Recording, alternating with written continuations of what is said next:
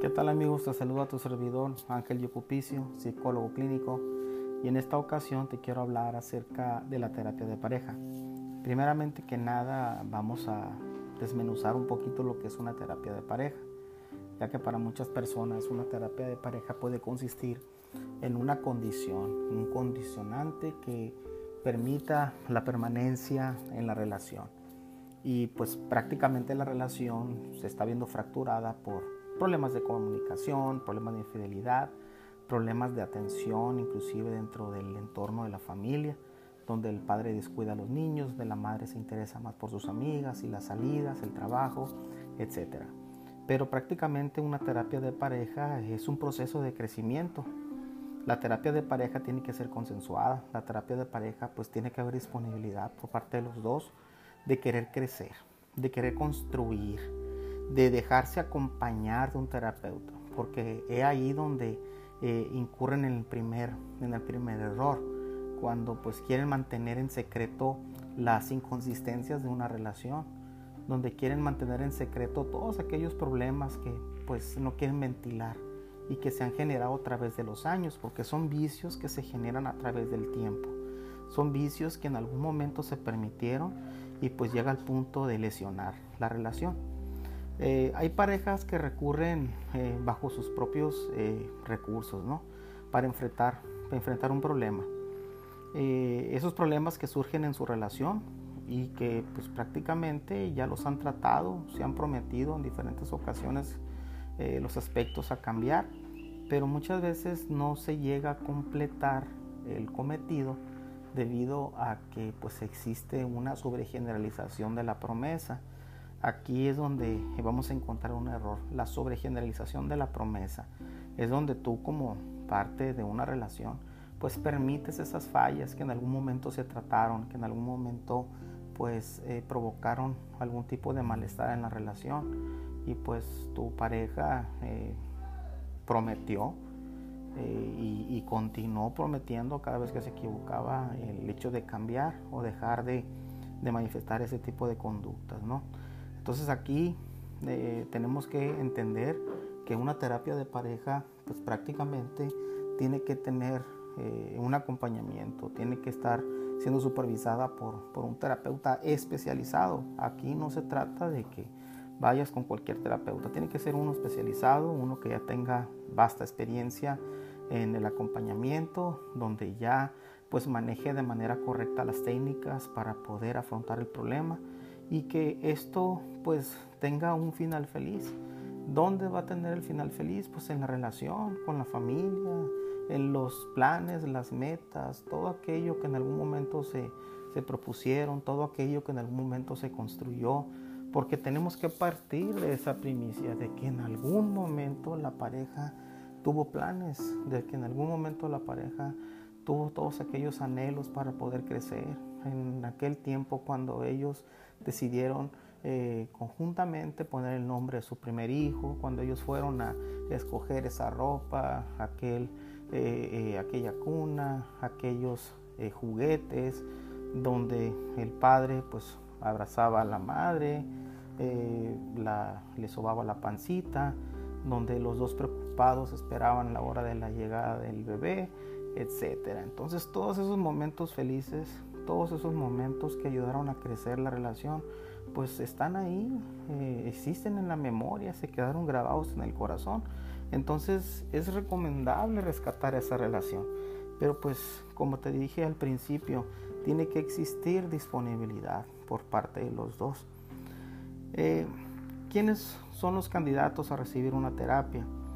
Mira, eh, aquellas parejas que, que crean y que observen y que estén padeciendo algún tipo de falta de comunicación. Aquí no hay que confundir la comunicación con el entendimiento, porque aquí surgen diferentes problemas que prácticamente pues terminan en un conflicto. Eh, la falta de comunicación pues es aquello donde muchas veces se confunde derivado de que pues el, esposo o la esposa eh, tratan de hacer y, e invadir los roles de individual y, colectivo y de relación. Aquellas parejas que trabajan, aquellas parejas que tienen eh, una, una vida acelerada, donde dan prioridad, donde el llevar el sustento a casa eh, muchas veces se convierte en lo más importante y primordial para la relación. Entonces aquí el entendimiento, cuando tienes un plan, cuando tú tienes una meta fija, por decir así, en algún momento tú quieres mm, viajar, quieres tener vacaciones, entonces tú te esfuerzas para poder eh, eh, conseguir esos recursos que te van a, animar para continuar con ese plan. Pero llega la culminación del objetivo donde pues ya se llega la hora de las vacaciones y todo el fruto de tu trabajo se concentra en disfrutar, en, en, brindar tiempo de calidad para la relación y pues en ese momento pues ya, ya se tiene una ganancia. Entonces ahí se entiende, ahí podemos, eh, eh, podemos eh, comprender que ahí pues existe un, entendimiento donde pues sabes que pues nos estamos restando un poquito de tiempo de cantidad para convertirlo en un tiempo de calidad y lo estoy aprovechando porque mi plan, mi meta, mi esperanza es que mm, en 3, 4 meses vamos a tener unas, unas vacaciones donde los niños van a disfrutar, donde los niños van a eh, eh, chévere y pues eh, nuestra relación pues no, está, no, se está viendo fracturada. Y, por otro lado, pues está el, tema de la comunicación, donde pues aquella persona eh, trabajadora, eh, que muchas veces hago hincapié en esto, ¿no? En, persona trabajadora, donde eh, lo ponen como, como una medida de comprensión y, y, tenemos que entender esa persona que se está esforzando en el trabajo, ¿no? ya sea hombre, sea mujer.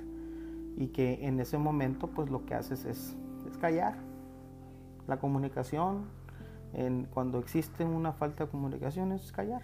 Llegar a casa y no decir nada, no querer hablar de tus problemas en el trabajo, no querer hablar de los problemas en la familia, no querer hablar de los problemas que tuviste con tus jefes, con tus parientes, con tus vecinos, con tus amigos y simple y sencillamente llegar y querer descansar. Entonces es un problema grave que va agotando los recursos eh, eh, y la pareja deja de crecer pues también podemos tener a las parejas que discuten frecuentemente, parejas que pues el tiempo de calidad que se tenía planeado pues ya se convirtió en un reclamo, se convierte en una insistencia por querer tener la razón, por querer ganar el pleito y pues prácticamente terminas en, en, un conflicto que va deteriorando también la participación en el entorno familiar. Pues también tenemos aquellas parejas que que pierden la intimidad o, el deseo sexual. Aquí tenemos que hacer hincapié en dos factores. Uno es el biológico y otro es el psicológico. En el factor biológico, pues prácticamente existe a través del tiempo eh, una eh, necesidad de, querer estar juntos, ¿no? Y, y, pero también llega el punto donde se le empieza a dar prioridad o entrada o cabida a otros contextos de desenvolvimiento, otros roles, y que pues prácticamente eh, deterioran, cansan, agotan a la, pareja, ¿no? Y muchas veces eh, eh, no es que se pierda el interés o no es que se pierda el deseo, sino que pues no hay energía, no hay vitalidad, no existe las condiciones para poder tener intimidad. Y pues como las partes están, por decir así, desproporcionadas, unos tienen más energías que los otros, entonces pues puede llegar a, generarse una, un conflicto eh, derivado del deseo, ¿no? derivado de que en, algunas ocasiones pues se piensa que, existe eh, alguien más en la vida, en la vida de las parejas. ¿no? Pues está también, y, lo, quiero relacionar con, el, con, el, con lo anterior, ¿no? la pérdida de la intimidad o el deseo sexual. Está también la insatisfacción en la relación entonces aquí también tenemos que poner mucho ojo. No se trata de que no te quiera, no se trata de que no eh, eh, desee estar contigo, sino que la convivencia no permite que yo me sienta eh, disponible para tener intimidad. Entonces no, me tiene satisfecho, no la tiene satisfecha con respecto al, entendimiento, a la comunicación y pues discutimos a cada rato pues existe también las frustraciones. Aquí también tenemos que hacer énfasis en eso, las frustraciones, la infidelidad, los celos, la ira. Cuando hablo de la frustración, eh, es normal que pues la pareja, eh, tu pareja, la mujer o el hombre, varón o hembra, como le quieras llamar, pues muchas veces eh, por darle prioridad a otros roles, te descuidas. Descuidas tu imagen, descuidas tu presencia, te ves al espejo, no eres el mismo, no eres la misma. Hay esto que no había, salió aquello que no tenía. Entonces empezamos a frustrarnos, empezamos a creer que eh, por la, los cambios que he tenido, por la cesárea que tuve, por las estrías que me salieron, por la panza que creció, pues ya mi pareja no está interesada en mí. Entonces yo me empiezo a frustrar, yo empiezo a tener esas ideas irracionales en mi cabeza donde pues, ya no le gusto, me la traigo a mi pareja, entonces eh, empiezan los reclamos, empiezan los reclamos a decirse de palabras, a ofenderse, se convierte en lucha de poderes y pues prácticamente lo que haces es sacar todas aquellas frustraciones que tú mismo o misma has creado. Aquí es importante que tomemos en cuenta que se toman decisiones de carácter individual que van a fortalecer una relación.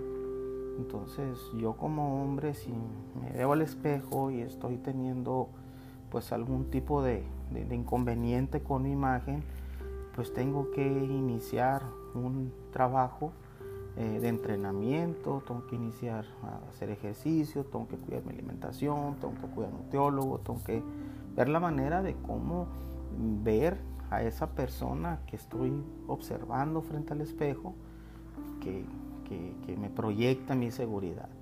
Entonces, desgraciadamente, esos remedios que anuncian no sirven, como el tomar pastillas, como el, el remedios milagrosos. ¿no? Aquí es esfuerzo, aquí es echarle ganas al gimnasio, salir a caminar, activarte y salir adelante, sentirte bien contigo mismo. Entonces esas frustraciones van a desaparecer. Lo mismo pasa, pues, esto va también para las mujeres, ¿no? Dificultades en el compromiso, ahí también. Aquí quiero hacer énfasis en una dificultad que puedes tener en el compromiso para poder cumplir con tus responsabilidades o tus obligaciones en la pareja. Y la otra, pues, la, pertinencia que tenga tu, tu trabajo. Hay personas que tienen un recital de de, una hija, de un hijo, y no llegan a tiempo. Hay, personas que tienen la manera de contar con un, un jefe o con un líder en una empresa que es comprensivo, te entiende. Es familiar también y si tienes un recital, pues pides permiso y te puedes salir sin ningún tipo de, de problemas. Pero hay personas que tienen un jefe, de jefe un ogro, tienen a un jefe que verdaderamente no tiene lado y eso pues tiende a afectar de manera significativa en el compromiso, en el compromiso de llegar o cumplir con, con, esa, con esa responsabilidad de acompañar a la familia en los eventos, en las fiestas, en los cumpleaños, en, los eventos académicos. Y, y si tenemos las cinco anteriores causas que te acabo de mencionar, pues ahí hay una sobregeneralización de falta de compromiso y pues súmale una más ahí, ¿no? Eh, el distanciamiento afectivo. Eh, fíjense amigos, a mí me ha tocado mucho en la consulta que las parejas tengan dificultades para expresar lo que sienten. O sea, una dificultad tremenda. Y aquí nos remontamos hacia la vida eh, que vivieron ellos en familia, en el pasado me ha tocado bastante que personas se justifiquen por eh, la razón de que ellos en su infancia no recibieron eh, amor o cariño o muestras afectivas, ¿no? Entonces, pues eh, hay que trabajar, se trabaja directamente con la persona, tenemos que hacer entender que vivan el aquí y el ahora, que piensen en el futuro y que dejen un poquito de lado el pasado. son, son aspectos que generan un conflicto y son eh, anclajes que tenemos que derribar en terapia. Eso se derriba en terapia, se derriba a través del tiempo, se derriba con el acompañamiento de un terapeuta, de un profesional de la salud mental y que te va a beneficiar de manera significativa en la recuperación de tu relación. Eh, también tenemos eh, los problemas con la familia de origen. Aquí quiero hacer énfasis también. La familia de origen. Hay preguntas que se hacen las parejas con respecto a la prioridad y con respecto a la pertenencia en la relación. Eh, donde pues aquí solamente somos tú y yo y aquí no entra ni tu mamá, ni tu papá, ni tus hermanos.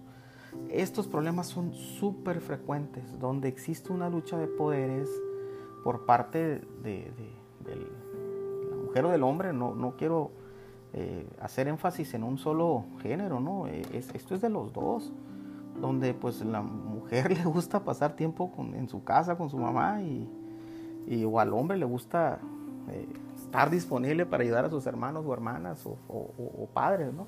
Entonces aquí eh, es, cuando sanemos la falta de comunicación, las discusiones frecuentes, eh, la frustración, las dificultades en el compromiso, el distanciamiento afectivo, pues vamos a, por ende se van a solucionar los problemas domésticos o afectivos, ¿no? Eh, o el caso de los problemas de la familia, con la familia de origen.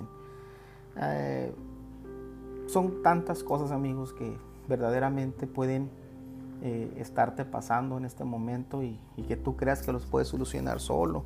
Tal vez no, no te voy a demeritar, no quiero eh, hacerte creer que, no puedes, claro que puedes, pero también hay que tomar en cuenta y tienes que entender que hay límites, hay momentos en los que el problema no tiene pies ni cabeza, donde sacas una discusión que fue ya tiempo atrás la sacas a colación en la discusión presente y esto se convierte en un teléfono descompuesto que ya no sabes ni por qué estás discutiendo en ese momento, porque ya sacaste tantos problemas pasados que no se resolvieron, que no te quedaron claros, que te siguen doliendo, y lo sacas en este presente y pues ya se convierte en, una, en un problema que no tiene pies ni cabeza.